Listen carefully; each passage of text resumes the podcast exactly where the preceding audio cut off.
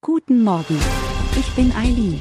Sie hören den Immobilienwiki-Podcast auf Spotify, Apple und überall, wo es gute Podcasts gibt. Präsentiert von Immobilienerfahrung.de. Der Kaufvertrag für eine Immobilie ist ein zweiseitiger Vertrag, der wechselseitige Pflichten für Käufer und Verkäufer festlegt.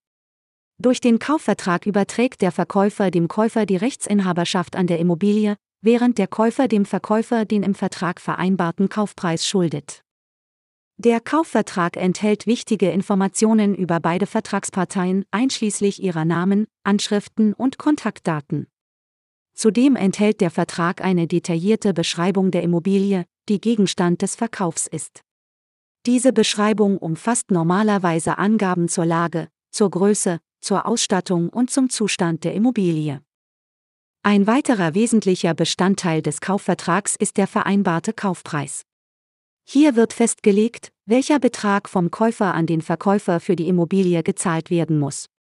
Auch die Zahlungsmodalitäten, beispielsweise ob der Kaufpreis in einer Summe oder in Raten zu begleichen ist, werden im Vertrag festgehalten. Ein entscheidender Punkt im Kaufvertrag ist das Datum der Übergabe des Objekts. Dies ist der Zeitpunkt, zu dem der Käufer die tatsächliche physische Kontrolle über die Immobilie übernimmt und der Verkäufer seine Besitzrechte aufgibt. Dieses Datum kann mit dem Zeitpunkt der Bezahlung des Kaufpreises zusammenfallen oder davon abweichen. Ein hilfreicher Tipp beim Abschluss eines Kaufvertrags ist es, den wirtschaftlichen Übergang zum Monatsende eines bestimmten Datums zu vereinbaren. Dies erleichtert die Abrechnung von Hausgeldzahlungen und Nebenkostenabrechnungen, da diese einfacher zu handhaben sind, wenn sie sich auf ganze Monate beziehen. Natürlich müssen die Voraussetzungen für die Fälligkeit an diesem Datum erfüllt sein.